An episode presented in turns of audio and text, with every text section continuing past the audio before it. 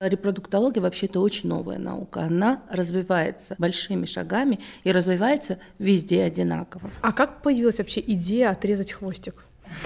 И многие западные наши коллеги, они приходят к выводу, что мозаицизм – это норма. Доказательная как... медицина говорит однозначно. Их количество не увеличивается, в отличие от сперматозоидов. Многоплодная беременность – это всегда такая красота, милота.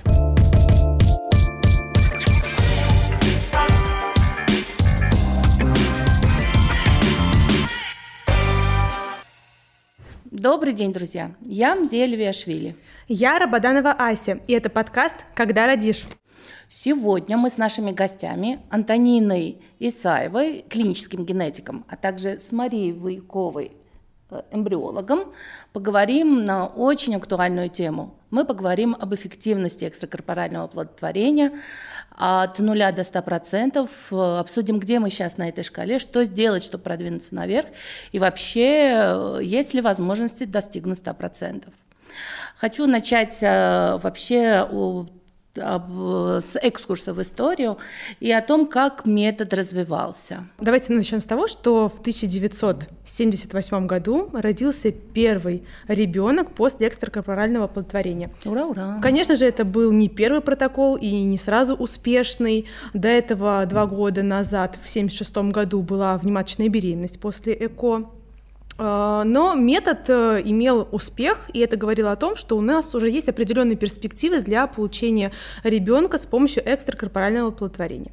Дальше э, перед учеными стояла огромная-огромная проблематика, связанная с тем, как повысить эту эффективность. То есть мы 600, э, 600 протоколов было ну, проведено. В этот момент эффективность практически была равна нулю, нулю. можно сказать, стремилась да. к нулю. Стремилась к нулю. И как же повысить эту эффективность? И в, после чего ученые начали использовать различные методики. Самая первая методика ЭКО — это вообще ЭКО в естественном цикле, то есть не использовались гормональные препараты, отслеживалась своя собственная овуляция, делалась пункция, причем пункция не как сейчас с трансвагинальным доступом, а это был трансабдоминальный доступ, что достаточно инвазивно, технически непросто, без контроля такого, как сейчас.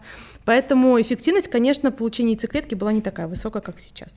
Вот. И использование трансвагинального даже доступа, да, использование такой методики уже по позволило увеличить эффективность в качестве получения самой яйцеклетки. И это самое важное, потому что без яйцеклетки мы не можем ничего. Да, но прорывным все-таки стали те успехи, которых мы достигли в области фармакологии. Мы научились стимулировать яичники, получать большее количество яйцеклеток, что позволило повышать, да, оптимизировать проведение программы ЭКО, и мы научились контролировать овуляцию, то есть мы не теряли яйцеклетки в ходе стимуляции, имели возможность довести их до зрелого состояния и получить для дальнейшего оплодотворения э, в условиях лаборатории. Это был очень важный этап. Ну, в целом дальше тоже совершенствовались э, этапы, и надо сказать, что те технологии, которые применялись для решения мужского бесплодия, Мария Александровна, это ИКСИ, да? В каком году? Прежде чем говорить про ИКСИ, Может быть, я бы сказала среды? про среды, да, Безусловно, потому что да. среды тоже был важным прорывным моментом, потому что вначале это были самые простые среды, там, э, состоящие буквально из пяти компонентов, потом по мере исследования инвиво э, того, как происходит, собственно, оплодотворение. Естественно, это было на мышах в основном работы. Но, в общем, в 95 году впервые были сделаны а, поступенчатые среды, когда было а, Гарднером а, выяснено, что, ну, то есть он первый предложил эти среды, но было установлено, что все-таки эмбрион а, развиваясь инвитро, за эти пять дней проходят разные стадии, и на разных стадиях нужны не одинаковый состав э, питательных веществ. И это стало тоже прорывным таким моментом, потому что само доращивание эмбрионов до бластоциста, до пятых суток, как мы сейчас все делаем, стало возможно только благодаря развитию культуральных сред, то есть э, тому, как они стали делаться более обогащенными, с более ну, сложным составом. Ох уж этот Гартнер, он был пионером эмбриологии. Вообще всего был пионером. Ну, на самом деле, надо сказать, зачем среды, да? Да, нужно немножко объяснить, наверное, э, эмбрионы должны расти где-то, да, в какой-то среде, и эта среда не просто какая-то физиологическая жидкость, а, а, простая, это среда, обогащенная специальными веществами, которые помогают эмбриону развиваться.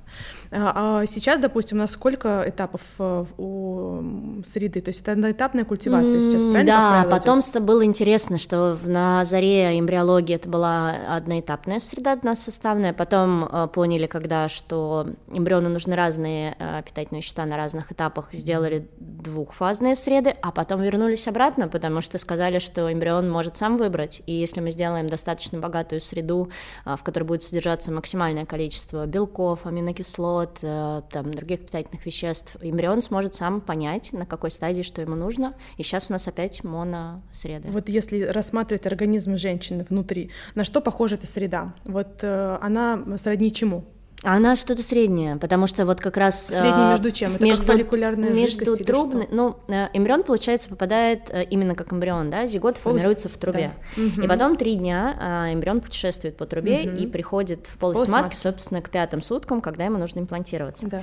И вот с первого по третий день у него один метаболизм, то есть ему нужны одни, одни вещества, с третьего по пятый другой. И сейчас нынешние среды, они объединяют как бы оба этих этапа, и поэтому нельзя сказать, что это похоже на что-то в организме женщины, это как бы, как если бы взяли бы, да, из труб жидкость и из матки перемешали, и вот дали эмбриону возможность выбирать, э, что он хочет. То есть он сначала выбирает э, то, что ему нужно для в начале, в начале да, а потом сам. Да, то есть а потом... он, он э, обладает интеллектом. Можно ну, так сказать? Точно уже, да, избирательностью. Избирательностью, определенно, да. Но в целом получается, что мы стремимся что? Создать и газовые, и химические условия, как в полости матки. Это, наверное, первая цель, которая стоит перед эмбриологами в плане культивирования эмбрионов. Да, и там еще важно сказать, что развивалась не только среда, еще и оборудование. Сами а, сами инкубаторы развивались и э, менялись, э, газовый состав более оптимально подбирался, и это тоже было прорывным моментом в улучшении показателей результативности, когда перешли с э, просто СО2 инкубаторов на мультигазовую смесь, на низкое содержание кислорода, потому что в организме женщины оно именно низкое, а не, ну, не атмосферное, и это прибавило там, ну, процентов 15-20 на эффективность, то есть это был большой такой скачок. О, мы подробно с вами обсудили культивирование, а что на этапе оплодотворения? Оплодотворения.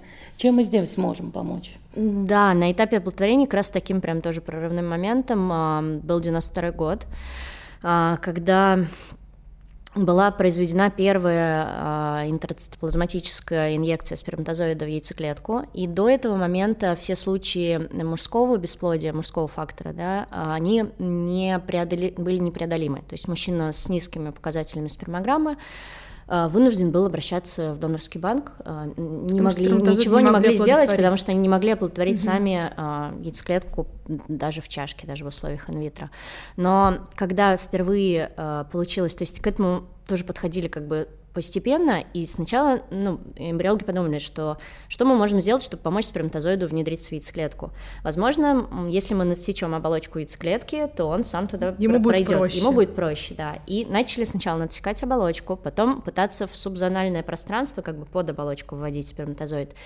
Но прорывным моментом именно было введение первой внутрь яйцеклетки, уже в саму цитоплазму сперматозоида. И это процедура ИКСИ, которая сейчас распространена повсеместно, но вот в 92 году это стало прям таким открытием, и одновременно с этим а, хирурги-андрологи начали оперировать мужчин и получать а, сперматозоиды даже у тех мужчин, у кого их не было в эякуляте и ну, с диагнозом азооспермии, да, они... Такие получили а, шанс на беременность. И они тоже получили шанс на беременность, и вот сочетание этих двух технологий дало большому количеству людей возможность получить беременность. А, а как появилась вообще идея отрезать хвостик?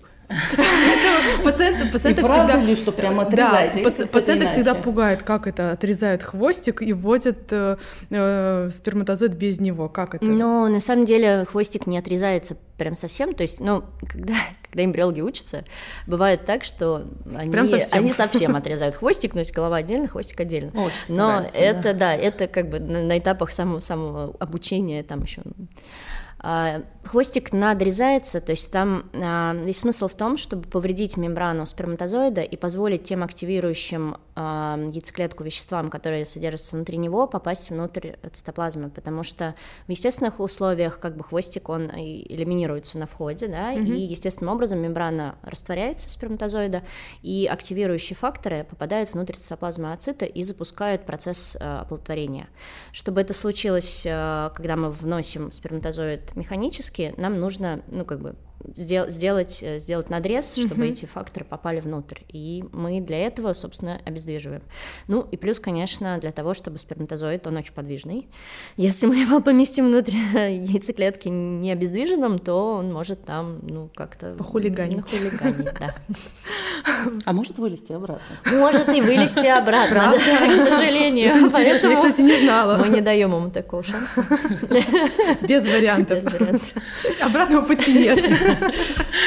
Антонина, а как вот в этот период проходило развитие именно репродуктивной генетики? Мы понимаем, что э, все делается для того, чтобы получить беременность, родить ребенка, но главная цель – родить здорового ребенка. Что на этом этапе могла предложить репродуктивная генетика?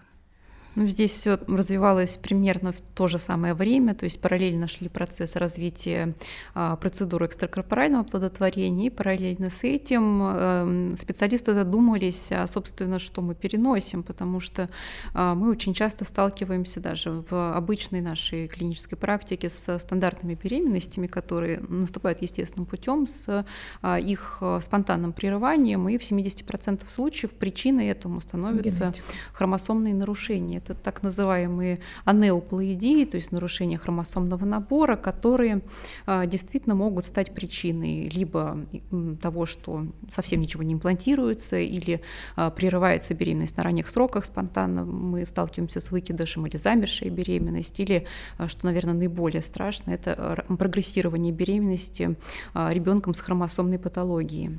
И вот вопрос в том, как же нам снизить количество таких исходов, он побудил э, врачей, ученых к тому, чтобы исследовать каким-то образом вот те самые клетки эмбрионов. Это все тоже начиналось, конечно, на животных, были первые эксперименты, но э, где-то уже с 90-х годов 20 века появились первые идеи, первые технологии, которые позволили начать эксперименты уже на клетках человека. Не все сразу переносилось, естественно, но а, со временем удалось а, сделать довольно стабильные технологии, например, основанные на одном из таких старых методов. Это фиш, а, флуоресцентная гибридизация инситу, немножко сложно звучит, но идея в том, что мы специальными красящими метками отмечаем хромосомы, которые нас интересуют. А потом появился метод ПЦР, это полимеразная цепная реакция. Он очень не универсальный, но он а, мог использоваться для каких-то конкретных а, генетических патологий, то есть когда мы заведомо знаем, что в этой паре родится ребенок с проблемой, мы можем какую-то конкретную мутацию проверить. Это немножко а, сложная штука, она а, все-таки адресована пациентам, которых, а, например, у них есть семейный анамнез. А вот то, что касается хромосомных анеуплоидий, это проблема абсолютно универсальная, и с ней сталкиваются женщины, конечно, чаще старшего репродуктивного возраста, но в целом мы понимаем, что хромосомная анеуплоидия могут быть причин, могут случиться с любой семьей, абсолютно с любой женщиной, но вот в старших возрастных группах это может стать прям большой проблемой, потому что мы не знаем, когда мы идем в процедуру экстракорпорального плодотворения без ПГТ, без предварительной диагностики эмбриона, мы в действительности не знаем, какой эмбрион мы переносим. Эмбриологи нам помогают э, с оценкой качества этих эмбрионов, то есть они могут нам дать э, какой-то ориентир, но он не является абсолютным, к сожалению. И ПГТ здесь нам дает больше надежности, уверенности в том, что перенесенный эмбрион приведет к прогрессированию здоровой беременности. А что появилось раньше? Генетическая диагностика ПГТ эмбриона или, к примеру, диагностика абортуса, то есть да, материала после прерванной беременности, то есть что появилось раньше, то есть абортус, абортус раньше, да? а, и у нас для этого есть до сих пор применяется старый метод каритипирования классический, а, который сегодня до сих пор остается в строю, но у него есть ограничения. Это а, с абортусами что сложно, да, это материал прерванной беременности, что мы не всегда видим конкретно, что попадает в ту пробирку, которую отправляют в лабораторию, очень часто это, например, эмбрион, или а, мы видим только ткани матери, да, не всегда да, можно же можем, перепутать, да? К сожалению, угу. да, и получается, что а, при доставке в лабораторию, особенно если это был а, плод женского пола, мы выполняем исследование, оно оказывается неинформативным. Например, а, приходит результат, что это эуплоидный э, женский хромосомный набор. То есть нормально, и нет да? гарантии, да, что он... А да, это норма. Это, это считается норма. Да, да, нормальный набор. А на самом деле в пробирке был материал Возможно, он просто не попало ничего от э, ребенка, и мы поэтому можем не установить эти причины. Ну и большие ограничения, связанные с тем, что это культивация клеток, культивация клеток, то есть их выращивание на средах, оно идет намного успешнее, если клетки эти живые, а если мы говорим об абортивном материале, это, к сожалению, не так, да, и э, бывает, что не растет у нас этот материал, и потом нечего нам анализировать, поэтому метод не стопроцентной надежности, можно ну, как ПГД, не да? получить. То есть ПГД тоже не стопроцентный. Ну, нет ничего абсолютного в этом мире, к сожалению, ПГТ Тем более в медицине, не панацея, но ПГТ нас сильно продвинул в сроках а, от начала, скажем так, этой всей одиссеи да, по бесплодию до наступления беременности. Надо сказать про эффективность, что всегда мы, э, когда считаем эффективность ЭКО, мы рассматриваем, надо понимать, от чего мы считаем. Это либо от количества пункций, да, как самого протокола, либо мы считаем от количества переносов, потому что у одной и той же пациентки может быть один эмбрион в каждом протоколе, и больше мы ничего не получаем, либо у нее может быть от одного протокола, к примеру, 5 эмбрионов, и, и каждый повторный, и повторный, и повторный, повторный перенос. То есть здесь, здесь... мы рассматриваем все-таки от переноса, когда мы считаем ПГД. Да, правильно? конечно. В первую очередь нас интересует кумулятивная частота да. наступления беременности. То есть наступила беременность после переноса эмбриона, первого переноса или следующего переноса, полученного от одной пункции фолликула, от одной, от одной стимуляции, собственно говоря. После одного протокола, да? Да. да. Но я э, хочу также подчеркнуть, наверное, все эти успехи э, в репродуктивной генетике не были возможны без витрификации и тех возможностей, которые нам предоставляет лаборатория.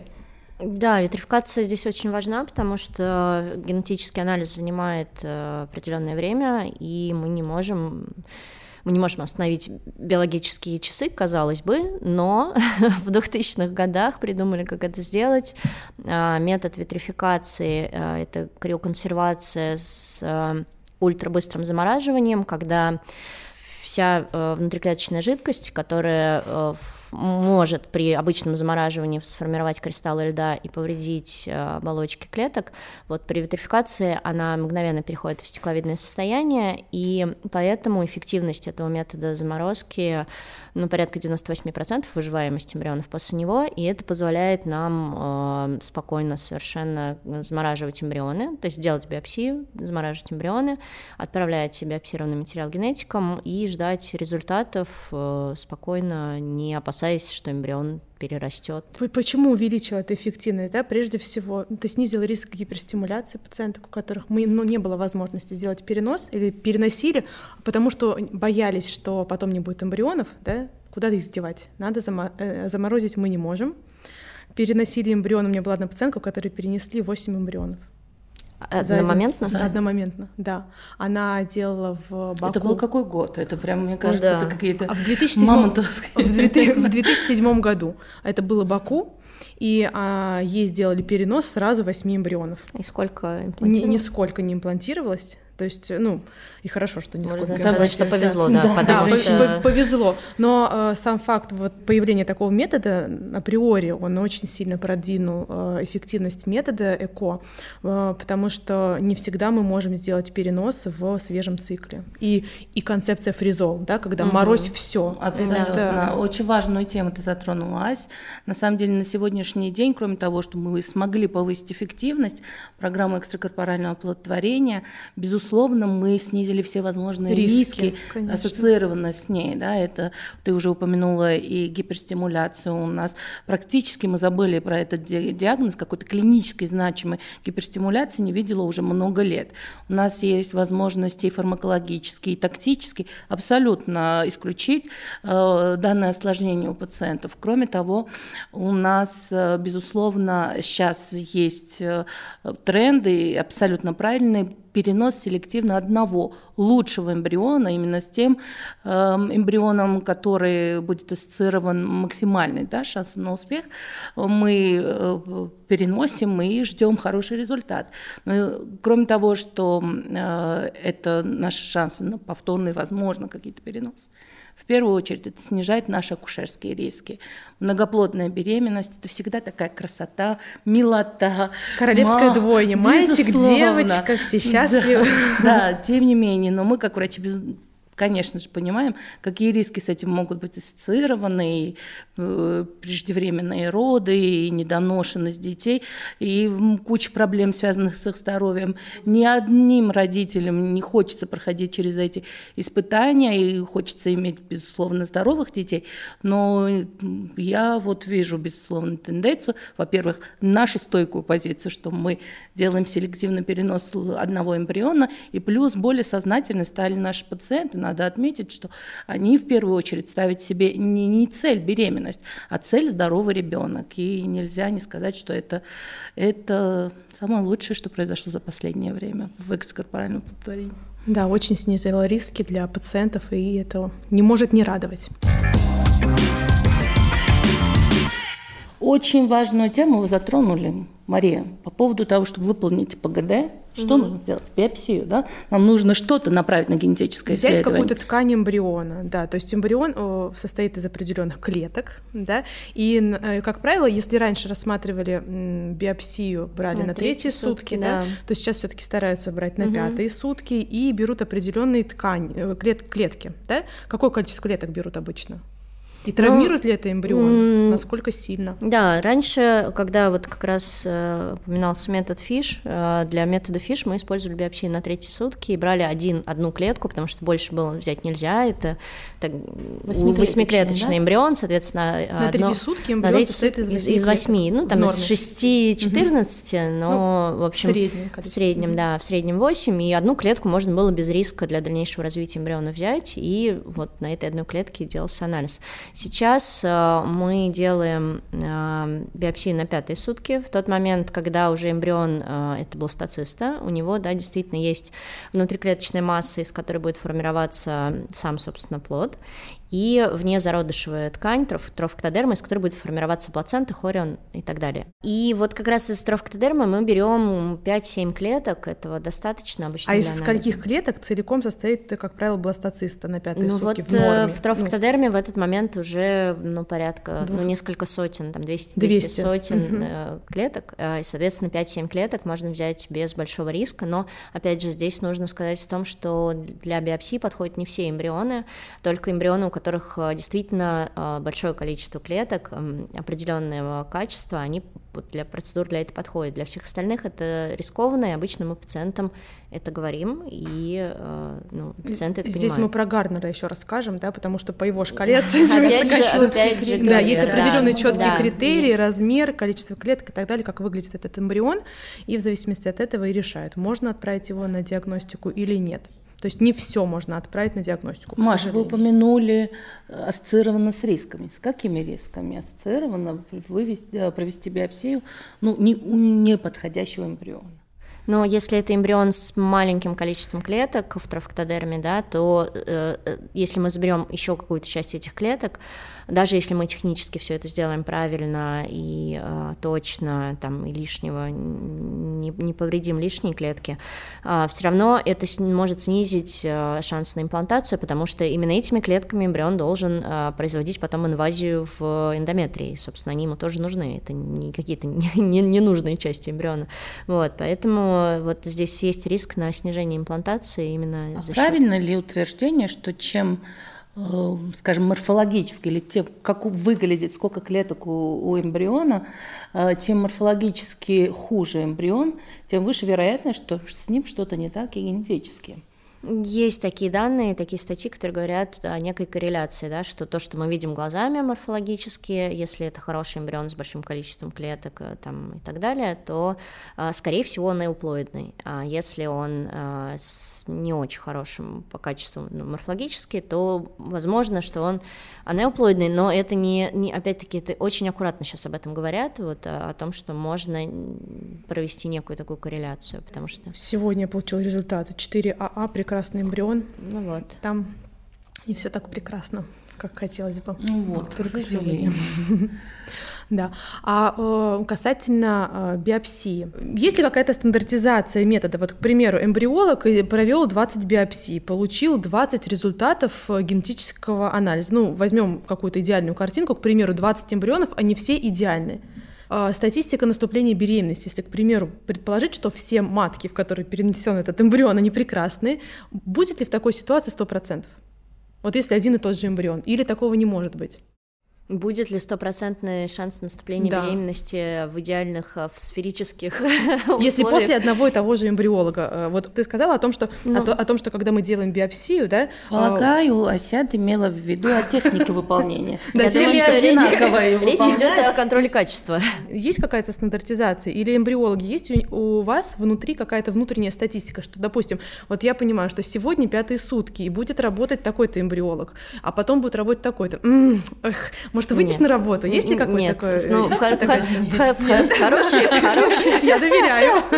В хорошей лаборатории стандартизация, конечно, есть. И, конечно, есть контроль качества. И, конечно, все эмбриологи, ну, есть э, так называемый KPI, э, Key Performance индикаторы, да, по которым мы отслеживаем не только биопсии показатели, да, мы отслеживаем все, все манипуляции, которые делает эмбриолог в лаборатории, они имеют э, ну, свою статистику, и между эмбриологами, конечно, это все есть есть, во-первых, стандарты по а, эшеровским, ну, по, по Европейской да, ассоциации репродукции человека, там есть определенные стандарты, определенный процент, то есть там это процент до расстояния эмбриона до бластоциста, процент оплодотворения, процент в конечном итоге беременности, а, и это все э, стандарт имеет и общий, да, и внутри лаборатории, конечно, мы всегда смотрим, и если у кого-то видим, что как-то стало чуть хуже, чуть ниже, мы, э, пытаемся естественно, пере, пере, ну, понять. Ну, по, угу. пытаемся понять, почему, потому что факторов очень много, и, конечно, ну, в любом случае эмбриологи проходят э, переподготовку, ну, как бы переквалификацию, мы, мы все время учимся. Проводятся регулярно всякие семинары, да, на которых, например, семинар по биопсии, и если мы видим, что кто-то из наших коллег делает очень красивую биопсию, ну, конечно же, приходим к нему, даже Поучиться. если он там в другой лаборатории угу работает,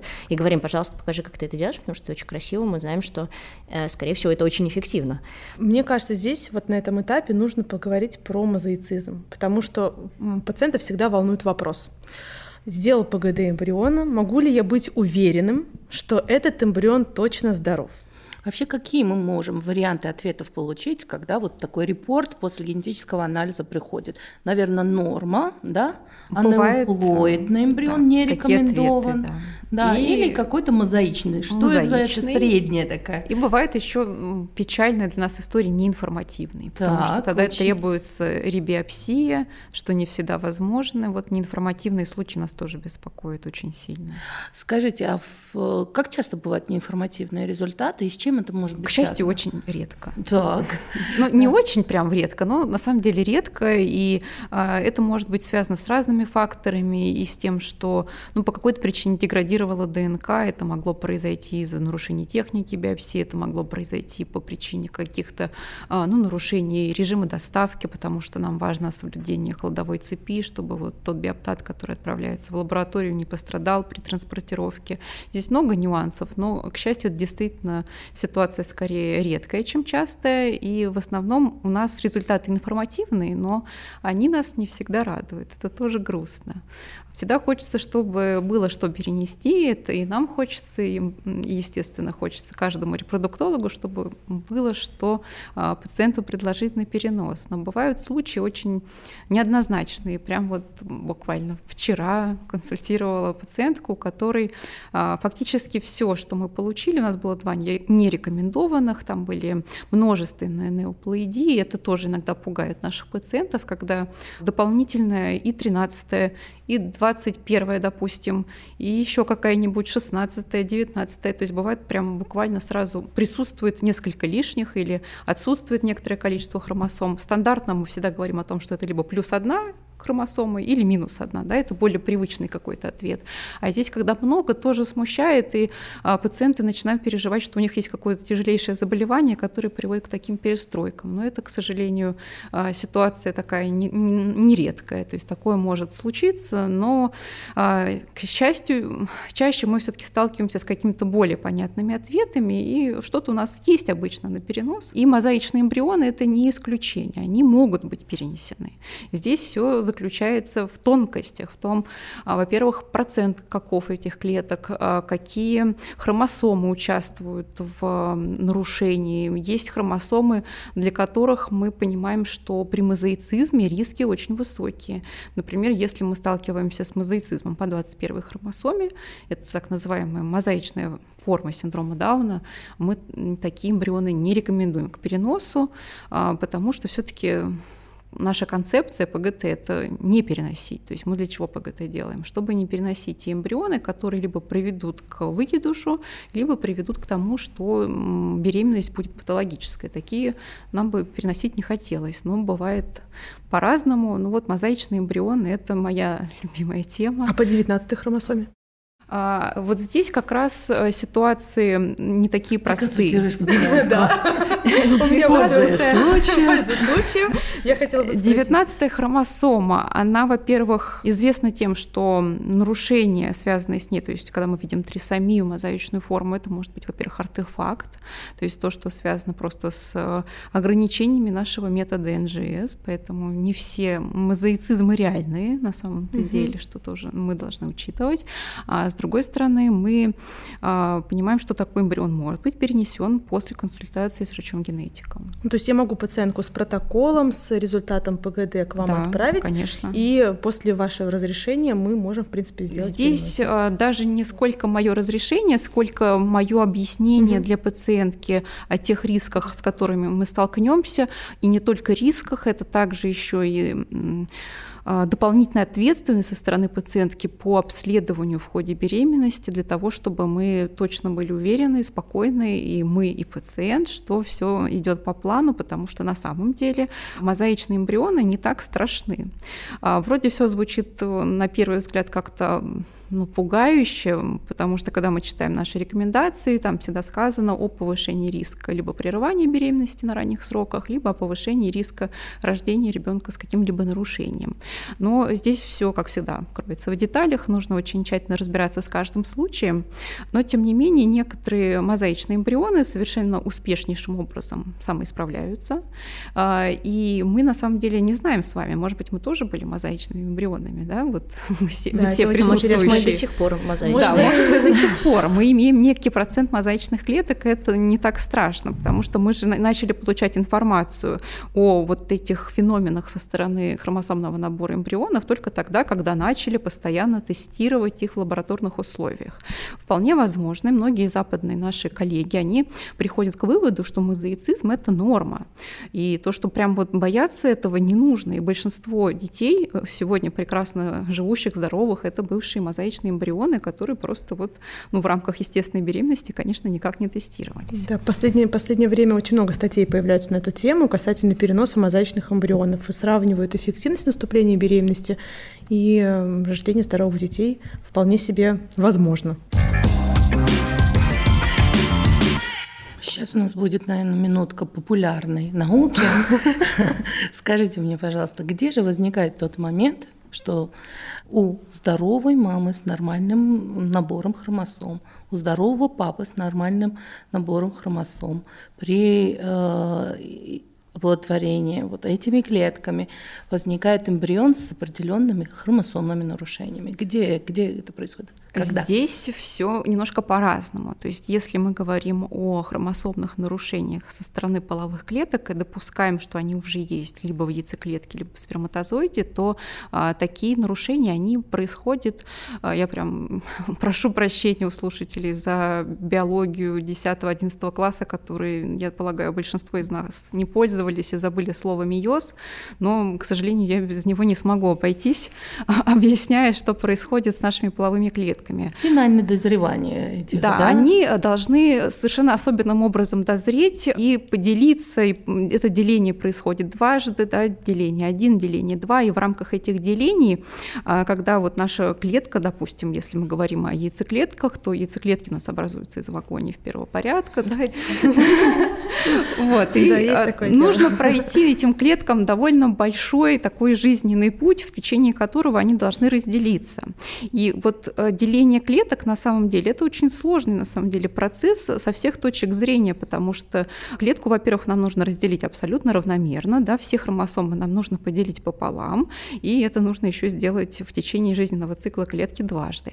А, и получается, что вот при нарушении этого процесса деления, особенно когда хромосомы расходятся в свои новые клетки, да, с яйцеклеткой все немножко посложнее, у нас там их количество не увеличивается, в отличие от сперматозоидов, с яйцеклетками мы а, получаем ровно то же, что у нас было в самом начале по количеству, плюс полярное тело. Полярное тело тоже интересная штука, его тоже можно тестировать, и этим пользуются те страны, где запрещены манипуляции на эмбрионах, когда нет у нас другого выхода. Но у нас, к счастью, в нашей стране мы не ограничены в тестировании эмбрионов, что сильно упрощает жизни нам и пациентам. И вот как раз... Эмбрионов, да?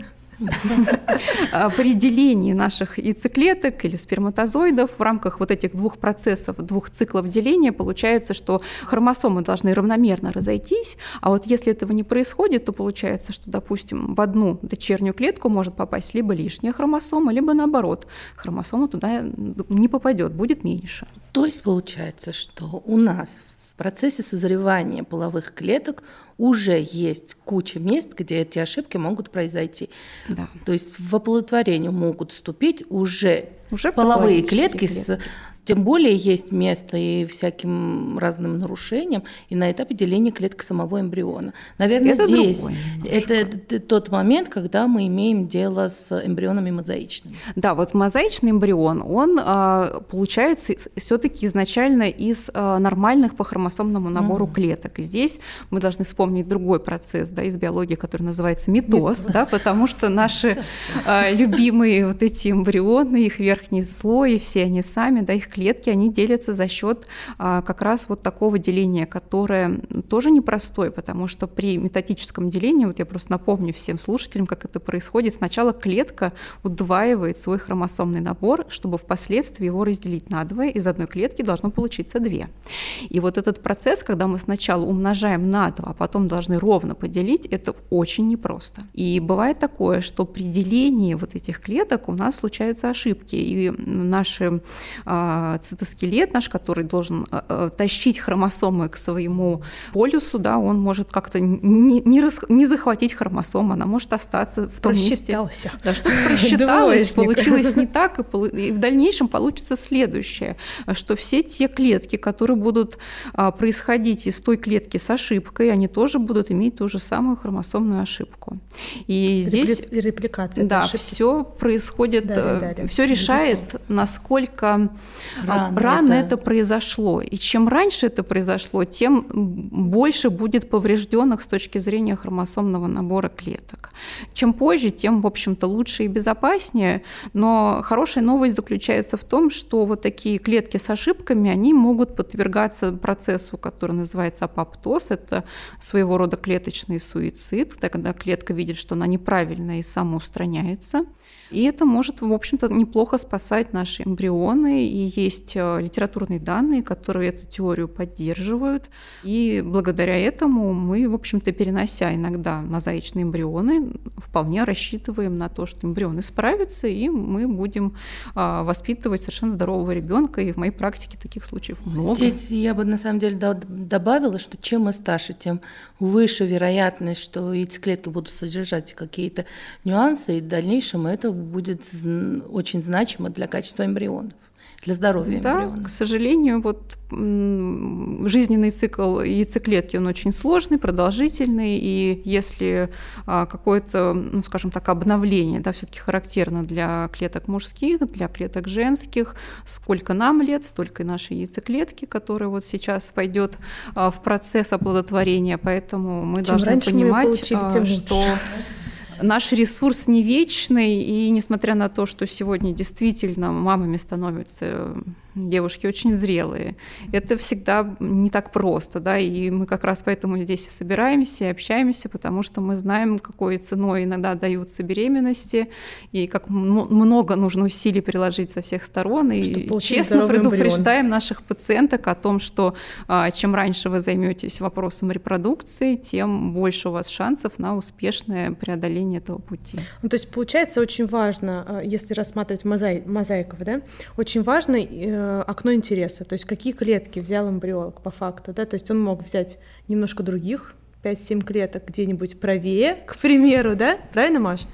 Ну, то есть может в общем, такое быть? Да. Ну, ну да, но, но то есть, вся, но мы вся этого история видим, в том, что мы этого не видим. То мы есть не эмбрион, можем это Но вот э, к слову об этих клетках, которые как бы элиминируются, да, которые уходят в апоптоз, мы вот их иногда действительно видим, что они не включаются в бластоцисту, да, угу. они, это так называемые экстраклетки, они лежат снаружи, и вот их мы не берем никогда при биопсии, потому что мы понимаем, что они, скорее всего, э, дефективные с генетической точки зрения, и эмбрион сам их уже как бы, ну, выкинул.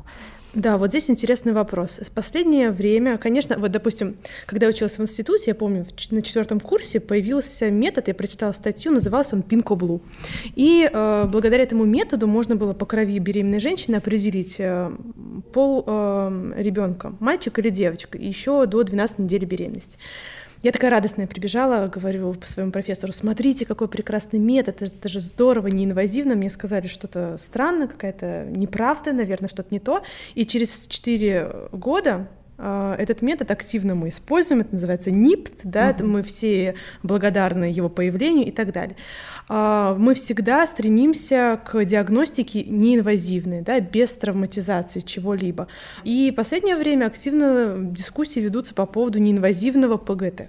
Да, то есть здесь момент такой. Расскажите, пожалуйста, вот э, насколько это обоснован метод, потому что получается вот эти клетки, которые вышли, да, мы можем их, э, они могут попасть в окно интереса, мы можем неправильный, неправильную диагностику сказать касательно данного эмбриона то есть или ДНК нет. из э, клеток ДНК, исключенных да, в развитии исключенных. могут попасть в среду, которую мы в дальнейшем будем это, исследовать. Можем мы ошибиться при диагностике или нет? Насколько перспективен этот метод? Сможем ли мы им пользоваться? Потому что это достаточно здорово. Мы не травмируем эмбрион, но получаем э, полную информацию о его здоровье. Насколько это перспективно или это просто попытка ну, поиска чего-то нового, но не более? Ну, здесь... Можно я сразу прокомментирую? Просто да. вот эти клетки-то мы совершенно точно не будем не, не анализировать. Будем Нет, мы наоборот их избегаем угу. как можно больше. Если Это говорить... при проведении биопсии, биопсии когда мы видим. Да, да, да, да, а но... если, да, если не, не... А если не биопсии, то при, ну, в случае неинвазивного ПГТ речь идет э, чаще всего о среде. среде Просто да. самой среде культуральной, в которой вот содержится, как бы растет эмбрион и что-то туда выделяет, но это даже не клетки, а какие-то, ну... Ну, Мария, ДНК ну, может ДНК попасть может туда быть... из здоровых клеток, да. А может да, из, тех, да, которые из тех, которые исключены эмбрионов, то есть он провел самокоррекцию, исключил те клетки, которые повреждены и своего Которые развития. ему не нужны. Но тем, он... Безусловно, но тем не менее ДНК из этих клеток все равно может попасть может, в ту может. среду, которую мы в дальнейшем будем исследовать. Насколько это проблемно для метода? Сейчас расскажу. Здесь, а, на самом деле, метод вообще он безумно интересный, мне он очень нравится, потому что а, он действительно открывает перед нами совершенно новые перспективы, в том числе перспективы для тех эмбрионов, которые непригодны для классического ПГТ с биопсией. И все очень надеются на этот метод. И на самом деле он в клинической практике уже есть. Есть страны, где а, не пользовались стандартным ПГТ, который мы любим. Это, например, Германии. Там запрещены любые манипуляции над эмбрионами, соответственно, было решено, то есть нельзя вторгаться в сам эмбрион никоим образом. И этот метод, как только он появился в клинической практике, он сразу был внедрен в некоторых европейских странах. Вот одна из таких стран-пионеров — это Германия, и там уже проведены сотни таких э, исследований, и это внушает большой оптимизм в отношении того, что э, со временем это будет доступно абсолютно всем пациентам по всему миру. Но есть нюанс. Нюанс. Все-таки он сначала концептуальный. А ПГТ мы любим за то, что ПГТ дает нам довольно четкие инструкции по поводу того, что мы делаем с эмбрионом, переносим или нет. А мы видим перед собой вот эту формулу хромосомного набора, которая нам внушает ну, все-таки некую уверенность в том, что вот именно это и содержится внутри клеток эмбриона, ну, с оговорками на мозаицизм, другие феномены и так далее. Но все-таки мы понимаем, что мы ждем. С ПГТ неинвазивным немножко другой подход. Если в ПГТ мы все-таки стараемся избегать переносов, которые мы сочтем неэффективными, то а, ПГТ неинвазивный э, дает нам немножко другую философию. Он а, говорит нам, что мы берем только то, что вот оказывается в среде, да, это некие фрагменты ДНК и многое другое, и мы по этим как бы биомаркером делаем выводы о хромосомном наборе самого эмбриона. А на самом деле это довольно эффективно, и те исследования, которые сравнивали эффективность стандартного ПГТА и неинвазивного ПГТА, говорят о высоком уровне конкордантности, то есть совпадения этих результатов. И чаще всего результаты совпадают, это более чем 80% случаев. На текущий момент проводятся очень большие клинические исследования. А, и, ну, например, есть такой ученый Кармен Рубио, я думаю, что вы знаете ее имя, она как раз вот, э, наверное, ведущий специалист в области этого метода. И по ее данным, э, она продолжает собирать данные. До сих пор есть э, клинические центры, которые участвуют в этом эксперименте, и скоро мы получим уже такие итоговые результаты, которые позволят нам утверждать более уверенно по поводу конкордантности такого неинвазивного ПГТ в сравнении с классическим. А, но а, здесь есть вот еще какие нюансы в том, что ПГТ неинвазивный, он все-таки предполагает, что даже когда мы исследуем исследуем вот эту среду, есть все-таки некий процент вероятности того, что вопреки вот этому результату, который мы получаем, эмбрион все-таки нормальный. Мы это а, получили эти данные из других а, исследований, которые проводились по мере а, валидации этого теста. И для каждого результата, когда вот доктора будут получать заключение к, по эмбрионам да, после неинвазивного ПГТ, они будут видеть для каждого эмбриона вероятность того, что этот эмбрион нормальный, да, и приоритет его переноса. То есть э, стандартно не записывается вот эта формула, которую мы получаем при исследовании, исследовании, а э, дается некая рекомендация по приоритетам, когда нам какой эмбрион переносить, какой из них наиболее вероятно окажется эуплоидным. То есть ранжируются эти эмбрионы да. все исследуемые, а если он один только? Ну нам, тогда, нам не с чем нет, к сожалению, тут вот ситуация не всегда простая, да, понятно, что, что когда эмбрион один, нам всегда будет сложно, но концепция все-таки неинвазивного ПГТ – это дать шанс каждому эмбриону. Вопрос только в том, насколько этот шанс велик. И мы просто в таком случае, если у нас только один эмбрион, рейтинг у него будет единичка, первый, то есть рекомендован к переносу в приоритетном порядке, просто потому что у нас нет других эмбрионов. Только по этой причине он получит рейтинг один, но рядышком будет обязательно цифра, которая характеризует вероятность того, что этот эмбрион эуплоидный. А и, можно вот да. этот эмбрион, который у нас один, сравнивать с каким-то идеальным эмбрионом? Сферическим эмбрионом в вакууме. А, абсолютно, например. Мы думали о таком варианте, но все-таки мы же принимаем решение чаще всего в ситуации, когда у нас больше одного эмбриона, да, и мы э, Счастливый. стараемся э, сделать рейтинг относительно конкретного пациента, да, что мы переносим вот у этой женщины, потому что многие пациенты, они к нам приходят с запросом, что э, не выкидывайте мои эмбрионы, я хочу каждому из них дать шанс. бывает такое, что мы, например, на стандартном классическом ПГТА, ну, не получаем эмбрионов, годных к переносу. Или там у нас мозаики, причем такие, которые с высоким риском, или еще какие-то исходы. Пациентки задают вопрос, а можно, вот несмотря на этот результат, мы перенесем? Конечно, можно, да, потому что это ну, право пациента. Врачу не хочется, я прекрасно это понимаю. Да, мы делали ПГТА, мы всю эту процедуру все это начали, чтобы получить здорового ребенка. А теперь мы своими руками должны, значит, перенести, скорее всего, больного. Но а, будет неправильно сказать, что а, оказаться эуплойным у него нет никакого шанса. Все клиники, которые долго работают э, в сфере ПГТ, э, часто беспокоятся, а не, эм, скажем так, зарубаем ли мы случайно какое-то количество на самом деле да, хороших важно. эмбрионов. Угу. Это связано, во-первых, с мозаицизмом, что мы можем вот так тыкнуть да, в эмбрион и взять только нарушенные клетки случайно, а может быть весь остальной, то он прекрасный, мы про это не узнаем с вами. А может быть такое, что есть мозаицизм, который ограничен только трофэктодермой, а сама внутриклеточная масса масса эмбриона и тоже не узнаем. И вот какой-то процент эмбрионов он у нас выпадает таким образом по биологическим причинам. Они на текущем этапе при классическом ПГТ с инвазией непреодолимы. И есть э, технические ограничения, которые тоже пока вот с тем оборудованием, которое у нас есть, они тоже непреодолимы. Ну, здесь важно сказать, вообще на самом деле э, эффективность, почему, да, 0, 100, вроде как много возможностей и шансов, все равно, э, хоть э, Мзимир не любит говорить, а я, всегда, я скажу, а, финансовый аспект этого всегда имеет место быть. Да? То есть не все пациенты могут себе позволить ПГТ, не все. А может быть, этот метод, да, он будет как альтернатива ПГД, потому что здесь у нас не нужно платить за биопсию. Может быть, это какая, какой-то вариант э, выбора или, или сложно так сказать, потому что, ну, все-таки э, информативность выше, если сделать ПГД, ну, подумаешь, там чуть-чуть доплатишь за биопсию относительно, да. А, а если, допустим, это 10 эмбрионов, ну, к примеру, ПГД 10 эмбрионов и неинвазивный ПГД 10 эмбрионов, все-таки эта разница достаточно весомая, если рассматривать на таком количестве.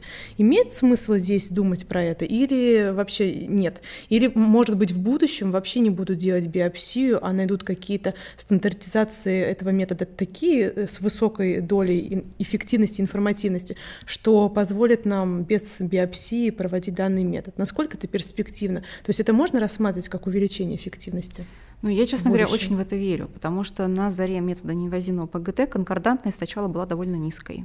А, и если бы тогда эксперименты на этом этапе прекратились, ну, решили бы, конкордантность низкая, что-то не совпадает, давайте больше не будем этим заниматься, то тогда метод бы, в общем-то, не пришел бы к нам в клинике. А он сегодня здесь с нами, и конкордантность уже высокая. Я полагаю, что дальнейшая э, стандартизация этого метода, дальнейшее его совершенствование, она может привести к конкордантности выше 90%, И, может быть, даже ну, при таких-то цифрах она вполне может заменить э, ПГТ с инвазией. И мне эта идея нравится, потому что здесь мы все-таки а, не обращаемся вот к каким-то конкретным трем клеткам. У нас есть более такая средневзвешенная а, картина, которая складывается из тех клеток, да, и из их ДНК, которая оказывается, это так называемый вот свободно циркулирующий ДНК, которая выпадает из тех тех клеток, которые погибают естественным путем. То есть это стандартный жизненный цикл клеток. Часть клеток эмбриона, они просто вот, ну, по мере роста и развития отторгаются, погибают и оказываются а, в среде, и какой-то процент вот ДНК мы можем оттуда собрать, его порезать на кусочки, да, проанализировать и посчитать количество копий этой ДНК. И, в принципе, это работает на самом деле очень хорошо. И мне кажется, что по мере совершенствования этого метода мы добьемся вот все-таки цифр очень близких, там к 90, может быть, даже выше процентов. И тогда это действительно будет серьезным аргументом для пациентов задуматься о а, этом методе а, при выборе того исследования, которое они хотят сделать для того, чтобы увеличить шансы а, на наступление беременности, сократить время. А у меня вопрос по срокам еще выполнения этого метода. Может быть, мы еще сможем быстрее, а, быстрее делать. делать, и не нужно будет их криоконсервировать? Ну, по крайней мере, тот, который Может мы быть, будем будет переносить. пластина, капнул каплю. То есть э, за какое в время сейчас выполняется? Эмбрион, и тебе Надо за разработкой к Илону Маску. Почему нет? Пластина да. хорошая. И, тебя это, и тебе эта пластина говорит 90% что это здоровый или наоборот. Ну, То есть, ну, как сложно бы... себе представить да. экспресс-тест генетического ряда. Мы можем Хотелось бы, конечно. А мне кажется, что какого-то прям технического точно ограничения, при котором это абсолютно невозможно, его пожалуй, что и нет. Да, вопрос, вопрос только в том, как нам это сделать настолько быстро, а, чтобы получить этот результат буквально мгновенно. А, у меня вот мысль, которая сейчас в голове есть, но она опять-таки сводится к тому, что нам нужно какую-то клетку выдернуть быстренько. И она мне не очень нравится. Вот вопрос, как нам получить довольно большое количество свободной ДНК из погибших клеток, если мы ничего не культивировали. Да? Поэтому мы опять переходим к тому, что мы культивируем, тут даже до шестых суток, а, и вот до шестых суток культивировали, собрали, отправили в лабораторию, пока мы без консервации mm-hmm. не можем это никак организовать. А здесь если... играет роль шкала Гарднера? То есть мы смотрим на качество эмбриона. Любые эмбрионы можно подвергнуть такого метода или нет? Или, допустим, вот, допустим, если это 5АА, вот он лучше всего покажет, допустим. Честно говоря, вот тут тоже есть такая корреляция, что чем эмбрион более высокого качества, тем больше у нас, во-первых, надежд на информативность этого исследование, тем больше у нас перспектив в плане того, что эмбрион окажется эуплоидным. Но тут вот сталкиваясь с практикой, все немножко не так, как на больших данных. Да? На больших данных мы видим тенденции, а вот когда мы работаем с индивидуальными пациентами, мы видим случаи, это немножко другое. И а, вот буквально несколько, может быть, дней назад была пациентка, у которой было большое количество эмбрионов, направленных на ПГТ, это было 8 штук, и э, их результат был прямо противоположен их качеству. Mm. То есть самый нормальный с точки зрения хромосомного набора, абсолютный уплоидный, без мозаицизма эмбрион оказался самого низкого качества. И тогда мы с ней грустно подумали, что если бы мы не делали ПГТ, мы бы переносили все это все в обратном хорошие. порядке. Угу. И тогда мы дошли бы до лучшего эмбриона в самом конце, так как их 8, это ну, заняло бы почти год. Мария, было бы справедливо сказать, что на самом деле сейчас у нас технические возможности в лаборатории появились лучше отбирать эмбрион. Это и система непрерывного наблюдения за эмбрионом, ну и плюс э, те возможности искусственного интеллекта, которые пришли к нам в лаборатории. Да, действительно, одна из новинок э, эмбриологии — это таймлэпс инкубаторы. Это те... моя мечта. Это мечта всех, наверное, эмбриологов. А, потому что это инкубатор, в который встроена камера, которая делает фотографии с определенной периодичностью и выводит все это на экран. То есть эмбрион находится в абсолютно безопасных условиях, нам не нужно для анализа доставать, доставать их. их оттуда. Мы очень хорошо видим uh, все этапы их развития, мы видим uh, очень хорошо и явно, как, насколько хорошо они оплодотворились, потому что с этим тоже у нас бывают вопросы иногда, потому что однократный анализ uh, того, как они оплодотворились, не всегда соответствует соответствует э, правде, да, потому что это же событие происходящего времени, и однократная оценка может быть не совсем точной. Ну и по таймингу, да? Это ну и по таймингу это может в разные, да, все эмбрионы разные, у нас есть некие средние э, моменты, в которые мы делаем оценку, но понятно, что это все уникально, и Таймлэпс, конечно, очень хорошая система и с точки зрения отбора более критично именно за счет наблюдения более точного за развитием. И, конечно, сейчас появляются системы таймлэпс э, с искусственным интеллектом, и они позволяют, э, у них уже тоже есть алгоритмы, которые ранжируют э, анализируя время между событиями деления эмбрионов, то есть вот он поделился на две клетки, на четыре и так далее, и вот эти вот временные интервалы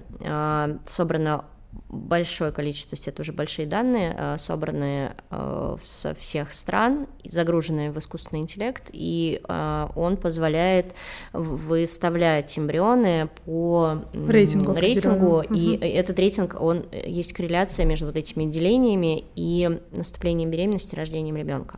То есть там уже точно есть зависимость и точно то есть, то есть получается, если клиника покупает такой, такое оборудование, она обязана предоставлять все данные касательно касательно того, как mm. культивируются эмбрионы и что потом, какие исходы и так далее. То есть э, ведь искусственный интеллект, э, он анализирует огромное количество информации, откуда она появляется. То есть это каждая клиника предоставляет да. эти данные. Да, но тогда? у нас в России сейчас э, в тех клиниках, в которых э, поставлены уже эти инкубаторы, организуются собственные уже они, проект, то есть они не, который... не делятся? Ну, Или они деление, делятся? деление там тоже, ну, то есть мы, конечно, делимся данными общими, но у нас сейчас вот начинает формироваться проект э, внутренний, внутренний именно mm коллаборация между вот клиниками, чтобы проанализировать именно внутренние российские данные и посмотреть, сделать какие-то там выводы. То есть вы хотите сказать, что мы собираем свои, свои big data это тоже элемент. Ну, просто так звучит свои, что мы свои бигдата соберем как будто себе и никому свои, не покажем. Свои. Нет, ну, ну просто, наверное, анализ... Э, это, они это же интересно. не могут отличаться ну, от всемирных э, данных. Навряд ли они будут отличаться. Это просто интересный проект с точки зрения вообще, в принципе, коллаборации между клиниками, потому что я пока не знаю ни одного российского вот такого Большого. разветвленного угу. исследования, потому что, ну, все клиники работают на всем разном, и никто даже целью такой не задавался попробовать снять собрать данные со всех клиник, в которых что-то есть одинаковое, да, а это первый проект, где действительно объединяются из разных городов клиники для того, чтобы сделать что-то общее. Вот и это, мне кажется, очень ценным. Да, и все остальное, конечно, конечно. И это прямо будет, ну, ну, кстати, это будет э, настоящее да. научное хорошее исследование. Это очень здорово. Хочется сказать пациентам, что на самом деле есть у нас общество, Российская ассоциация да, э, репродукции человека, и у нас все данные, мы все-таки клиники, которые сотрудничают с этой ассоциацией, мы предоставляем частоту наступления беременности, какие циклы, сколько использовано донорских ооцитов.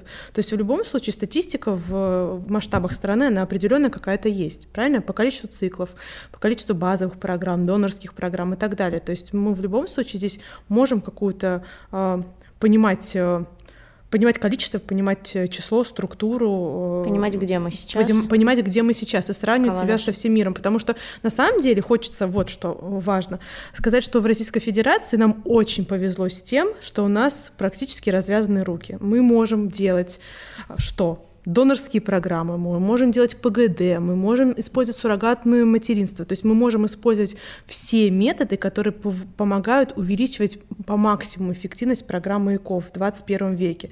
И на самом деле, э, кто, э, к нам очень много пациентов приезжает из Европы потому что это финансово выгодно в Российской Федерации делать ЭКО. И это, во-первых. А во-вторых, высокая, очень высокая эффективность за счет того, что у нас очень много ресурсов, потому что есть страны, которые не разрешают использовать донорские программы. Это тоже один из этапов, который помогает увеличить эффективность программ для некоторых групп пациентов. Это использование суррогатных, э, суррогатных матерей э, в многих странах мира запрещено. Это, да? То есть здесь вот момент такой, что мы можем похвастаться, что эффективность программ у нас действительно очень приличные. Да, и первое я хочу отметить, что всегда задаются пациенты вопросом, а где лучше? Может, ЭКО надо сделать куда-то уехать? В Израиле, к примеру. Ну, например, или, или, или в Германии. или в Германии, безусловно. Но здесь надо сказать, что э, репродуктология вообще это очень новая наука. Она развивается большими шагами и развивается везде одинаково. То есть что-то внедряется, будь то оборудование, препараты, и это приходит во всем мире везде одинаково. То есть все клиники передовые, будь то в нашей стране или в другой стране. Но э, как сказала Ася, действительно, те возможности, которые нам предоставляет законодательство по использованию донорских половых клеток, донорских эмбрионов, привлечению суррогатной матери, программы КО расширяют наши возможности значительно.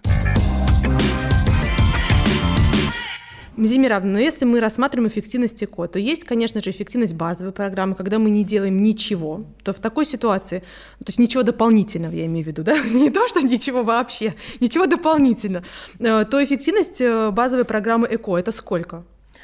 Ну, Ась, это, безусловно, будет сильно зависеть от возраст, многих конечно, факторов. Да. Первый и самый главный – это возраст пациентов, основном, в основном женщиной. Ну и другие отягощающие факторы будут ограничивать наши возможности.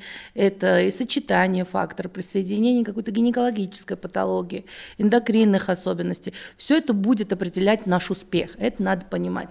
Но... Авариальный резерв первую очередь возраст и э, возможности яичников получения яйцеклеток. Мы много говорим о том, что есть вообще понятие авариального резерва, что это в значительной степени меняется с возрастом. Есть другие факторы, которые могут повлиять на авариальный резерв. Это все не зря.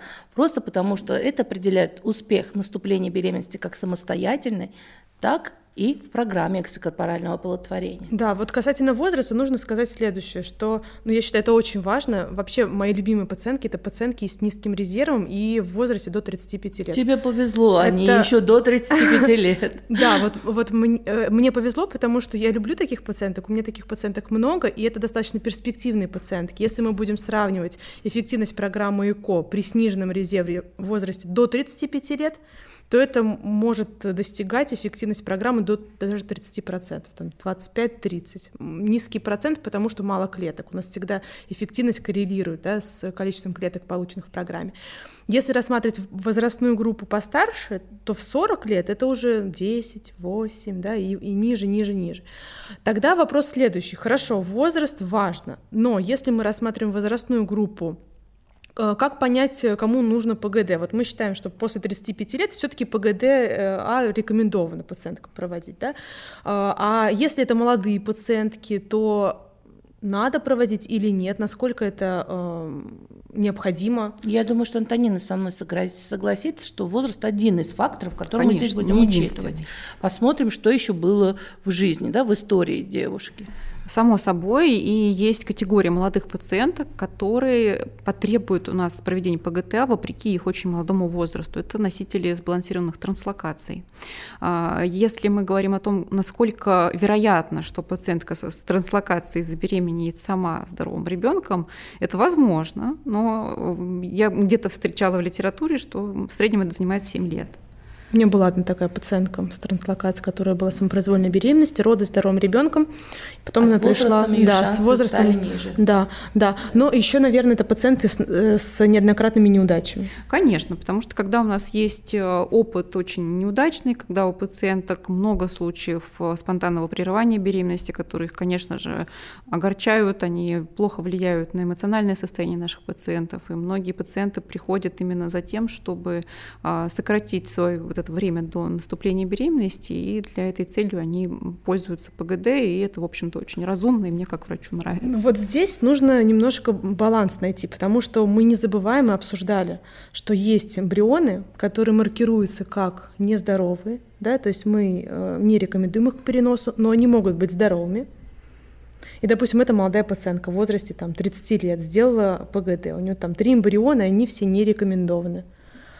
Может быть, если бы она не делала ПГД и сделала бы перенос, то беременность наступила.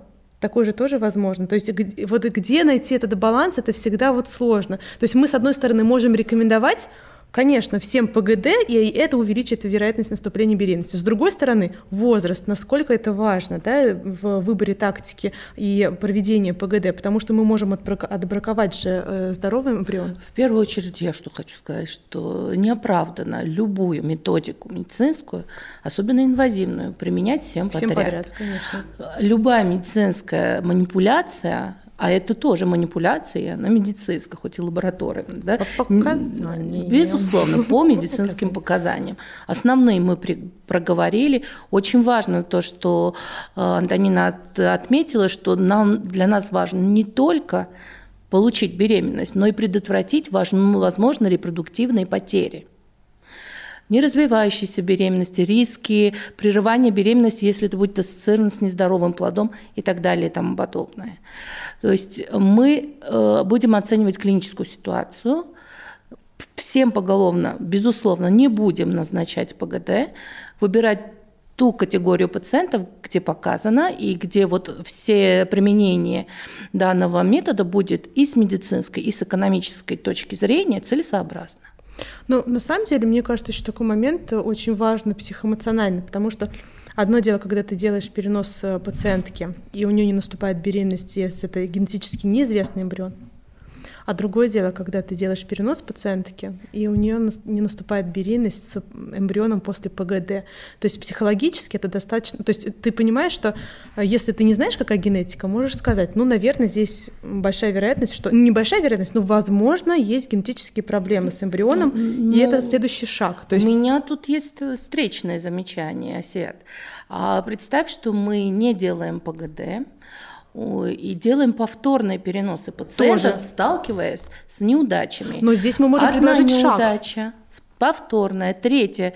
После третьей не каждый еще пациент имеет Согласен, ресурсов да. себя собрать и, сделать и продолжить, да, да, продолжить, сделать шаг еще. Но когда мы не, не видим генетику, это все-таки следующий шаг. То есть если мы не получили беременность, мы понимаем, что в следующий раз надо делать ПГД априори. А если вот такая ситуация и с ПГДшным эмбрионом не наступила беременность, достаточно сложно психологически. Поэтому мы должны пациенткам предлагать еще что-то. Вот, к примеру, мы давайте вернемся к аэротесту, потому что мы про него говорили и немножко так оставили его в стороне.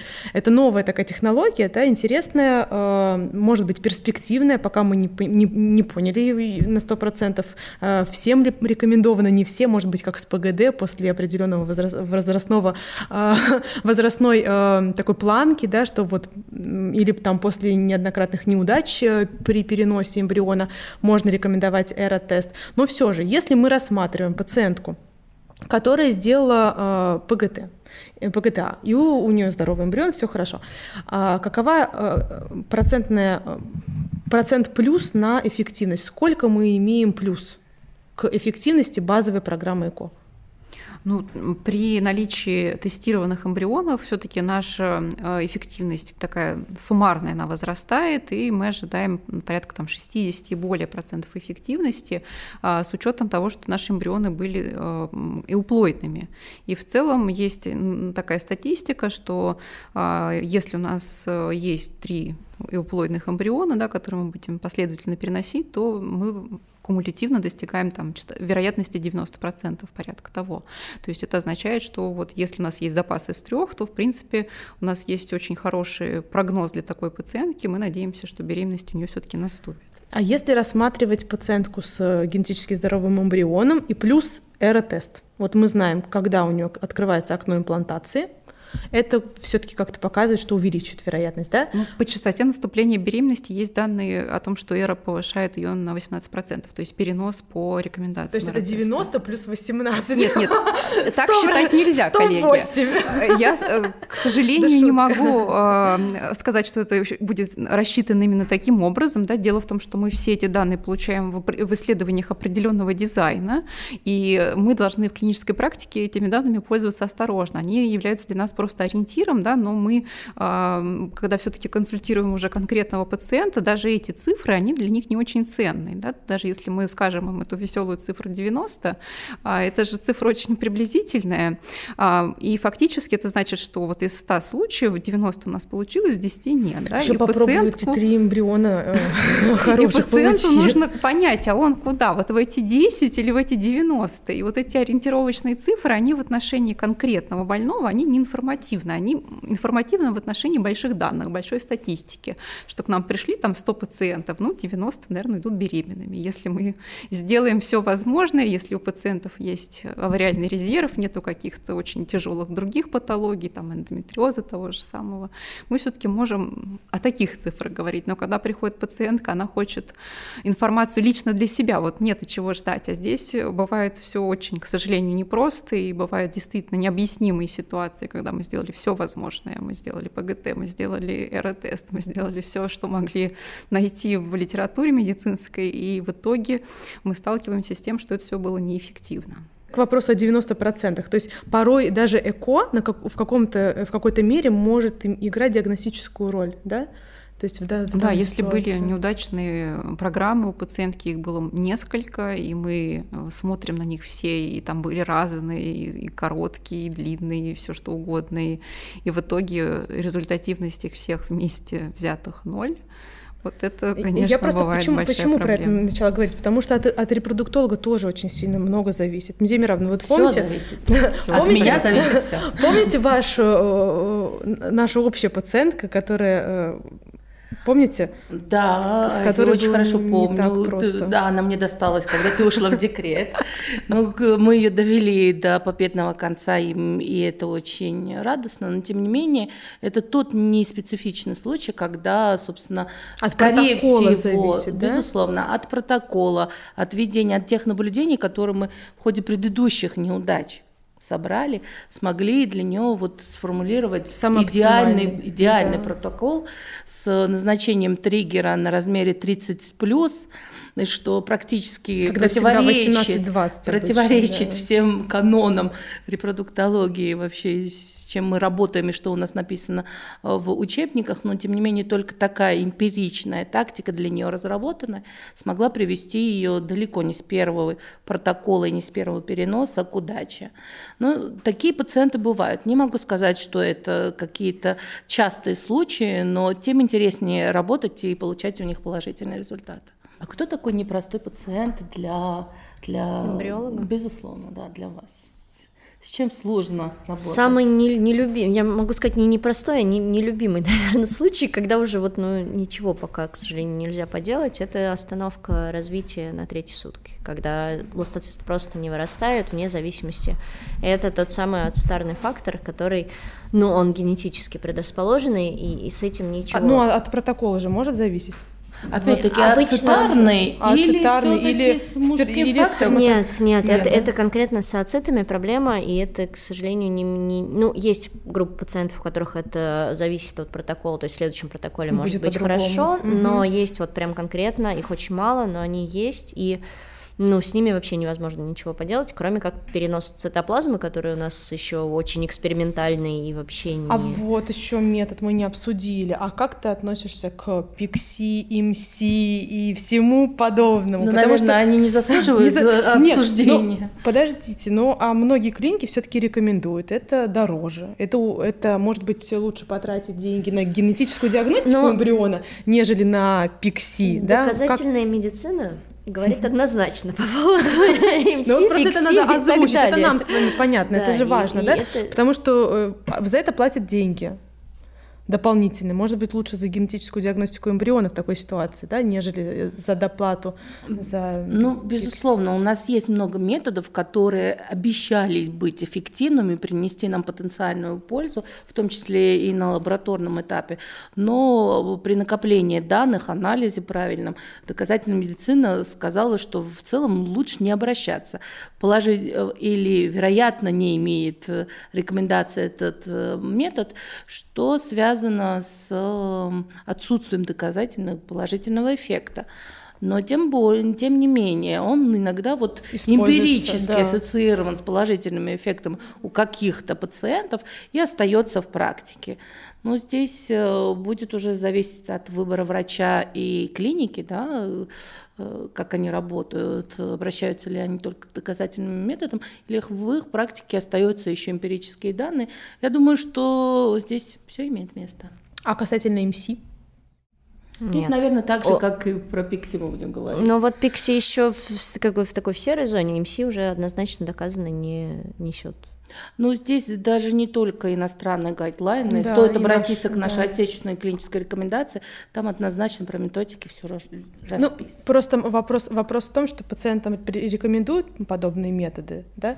рекомендуют и э, описывают эффективность, и э, пациент, он не разбирается, он не знает, Стоит к, это, к этому обращаться или нет? Особенно это те пациенты, у которых неоднократные неудачи. Поэтому здесь стоит э, озвучивать именно те методы, которые действительно априори, априори увеличивают эффективность. Да? То есть вот здесь такой момент, что Хотела еще сказать, я бы очень не хотела, чтобы после прослушивания нашей, нашего подкаста у наших слушателей и зрителей создалось впечатление, что мы всем подряд делаем ПГД, что это для нас абсолютная норма. Нет, нет, я бы хотела подчеркнуть, что для нас это поиск э, возможности увеличения эффективности у пациентов, где, э, где это необходимо, где это показано. То же самое аэротест. Не могу сказать, что он присутствует широко в нашей практике, но есть те пациенты, которые столкнулись с повторными неудачами, даже с переносами эуплоидных эмбрионов. Или, например, есть у нас один эксклюзивный эмбрион. И мы понимаем, анализируя ситуацию пациентки, что у нас не будет другого эмбриона. Полученный невероятным, невероятным усилием. трудом, э, затратами, в том числе материальными и так далее. И здесь нам нужно максимально оптимизировать условия, чтобы повысить шанс на его имплантацию. Чтобы он был идеальный. И, наверное, для этих пациентов как раз применение вот этих диагностических мер было бы оправдано. Я хочу, чтобы мы помечтали, что вот завтра, послезавтра, через год, через 10 у нас стопроцентная эффективность. Что каждый из нас, клиницист, эмбриолог и генетик должны сделать для этого? Ну а как же окошечко для чего-то я так и знала, что ты это скажешь. Для какого-то волшебства, на что мы повлиять не можем. Волшебство в твоих руках. Для меня прям видится очень интересная область э, остановки развития эмбрионов. Проблема, которая волнует безумно всех генетиков, эмбриологов, да, вот эти самые гаметопатии, что с ними можно сделать. И из интересного, а, то, что было опубликовано в конце 2021 года в журнале Nature, это интересная публикация, которая а, описывала случаи пациентки, где была мутация в гене ЧЕК, мы про них знаем, потому что это гены, которые управляют клеточным циклом, и они же а, связаны с повышением риска некоторых онкологических заболеваний, они влияют в том числе и на жизненный цикл всех клеток, да, в том числе и ацитов. И э, была описана интересная такая ситуация, у пациентки останавливались в развитии эмбрионы, был установлен, установлена мутация именно в этом гене, и решили попробовать, а что если полечить эмбрионы так, как лечили бы опухоли. То есть в среду добавили вещество, которое влияет на клеточный цикл, и эмбрионы прогрессировали в развитии дальше. И такого рода публикации, они открывают Popular нам... Nature. Да, они нам открывают двери в мечтание о том, что часть тех эмбрионов, которые мы сегодня не можем спасти, которые погибают, теоретически в каких-то случаях это может быть обратимым и с этим можно что-то сделать. И есть и другие публикации вот с этой нашей известной фосфолипазой Z, мутация, которая бывает у мужчин с бесплодием, и с ней мы уже научились работать. Это активация с помощью винофора кальция, она спасает у нас а, эмбрионы в таком случае, но это вот два частных случая. Ионофор кальция, он, слава богу, в клинической практике применяется, а с тем, чтобы лечить эмбрионы моноклональными антителами, с этим пока все посложнее. Это был абсолютно экспериментальный а, шаг этих ученых. Это публикация азиатская, и, а, конечно же, эмбрион не переносился после этого, само собой, учитывая определенные риски. Но а, радость состоит в том, что это только первые ласточки. Публикаций на эту тему мало. И тот факт, что начинаешь про это читать, и понимаешь, что процесс-то не изученный, вопрос не изученный. И описано там ну, не более, наверное, 20-25 генов в общем, которые могут влиять на остановку развития эмбрионов. Этого мало. И да. очевидно, что есть и другие моногенные причины, и мы очень надеемся на то, что как-то этот мир успокоится, да, будет у нас время на изучение такого рода факторов. Сейчас, по-моему, вся наука переключилась на коронавирус, потому что все, по-моему, публикации по всем остальным темам, они начали как-то отставать, да, все печатались про ковид, а сейчас, мне кажется, вернется фокус науки опять в сторону каких-то узкоспециализированных тем. Я как и раз... созидание. Да, и очень я верю, что мы получим э, какие-то новые данные, которые нам помогут все-таки пациентам с такими необъяснимыми проблемами помогать, потому что ядерный перенос это здорово, конечно, но это технически очень сложная история, угу. да, и это индивидуально для каждой клетки нужно делать. А если можно было бы что-то сделать со средой, да, чтобы как-то починить, вот компенсировать дефекты ацитов, это было бы, конечно, здорово. И я верю, что что-то сделать можно, по крайней мере, там, для части случаев. Что в микроманипуляционных технологиях может усовершенствоваться? Ну, пожалуй, что там мы уже достаточно как бы дошли до таких граней, где совершенствование. Ну вот разве что, да, перенос ядра, опять же, но перенос ядра — это действительно, во-первых, сложная технология, а во-вторых, она но малоизученная и непредсказуемая, потому что взаимодействие там а, внутриядерной ДНК и ДНК, например, митохондриальной, которая в донорской клетке есть, она же тоже не изучена. Лет 10 уже как пытаются что-то в этой области изучать, и до сих пор это все остается еще экспериментальным достаточно, и в практику, в рутинную именно не выходит. Ну, или тот же, например, редактирование генома, да, о котором говорили там несколько лет назад, и успешно отредактировали, но с тех пор тоже все как бы как бы заглохло, закрылось исследование в этой области, потому что, ну, тоже как бы там много нюансов. Много но много но. Пришли к выводу, что это не очень нужно. Ну вот, да, так со многими технологиями, то есть наука движется по таким как бы параболам, то есть какая-то технология новая появляется, и там все, вау, давайте это делать, а потом а, выходит на некая плата, когда мы понимаем, кому это нужно, кому это не нужно, а потом и вовсе мы можем об этом забыть, и, и может быть через несколько лет опять вспомнить об этом с новым. Как там, со средой. Как, как, как со средой было, да, то есть реально mm-hmm. развитие, я вижу, что идет по спирали в какой-то мере, и мы действительно иногда возвращаемся возвращаемся к каким-то старым методикам. А какое место есть для усовершенствования клинической практики? Я бы хотела, чтобы э, искусственный интеллект очень плотно вошел в нашу жизнь. Возможно, э, не придется эмбриологам мучиться с биопсией, и э, не будет необходимости в травматизации эмбриона, и мы сможем оценивать визуально, какой эмбрион перспективен, и искусственный интеллект нам с стопроцентной вероятностью будет говорить, вот это точно здоровый, хороший эмбрион, перспектив очень много, именно на него конкретно, вот на этот, номер пять. И э, это нам позволит э, ускорить, удешевить, упростить процесс, но в то же время э, снизить инвазию для наших врачей, эмбриологов и для эмбриона травматизацию. Это очень здорово. Я считаю, что перспективы где-то здесь. Вот в эту сторону надо думать, потому что Наверное, стандартизация протокола — это все таки наверное, мы, может быть, кто-то кто же из наших коллег выступает за стандартизацию протоколов, да? Я все-таки не склоняюсь к тому, что это должна быть стандартная какая-то методика. Я считаю, что в любом случае к, в протоколах должен быть индивидуальный подход всегда, чаще всего, да. А кто-то наоборот говорит, что нет, все стандартно, и мы будем иметь эффективность. Но здесь мне, мне хочется какого-то творчества вот именно с протоколами, пускай так и остается, как сейчас есть, без стандартизации. Но в выборе эмбриона, чтобы нам помогал какой-то умный робот, который что-то видит, пока мы спим, который наблюдает за этими эмбрионами и говорит, вот этот самый замечательный, переносите его. В моей идеальной картине мира, кроме того, есть представление об ответственном родительстве, ответственном планировании беременности, даже об ответственном отказе планирования беременности. То есть все, кто задумываются или решили, что не хотят, или хотят позже, чтобы сегодня позаботились о своем завтрашнем дне, обратились, к, возможно, к сохранению материала тогда, применение технологии, поиск э, необходимости, привлечение генетики, генетических э, возможностей или каких-то микроманипуляционных, они будут все меньше. У нас будут более молодые яйцеклетки с большей перспективой наступления беременности.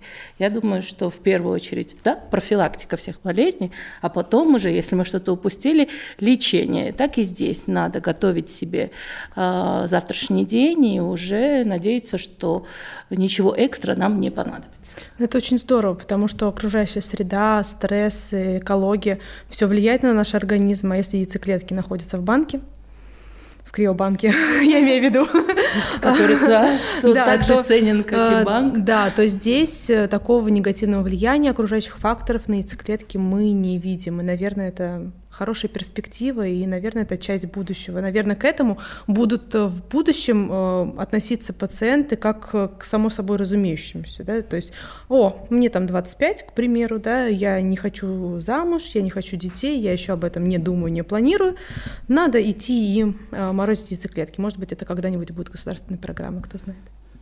Ну и, безусловно, в, такой, в таком случае пациенты все меньше будут слушать вопросы, а когда родишь. Родит она ровно тогда, когда захочет. Так что будем, будем на это родиться. С нами был подкаст «Когда, когда родишь». Асия Трабаданова. Музей Мирабовна Левиашвили. И наши гости, клинический генетик Антонина и эмбриолог Мария. Спасибо большое. За внимание, спасибо. Спасибо.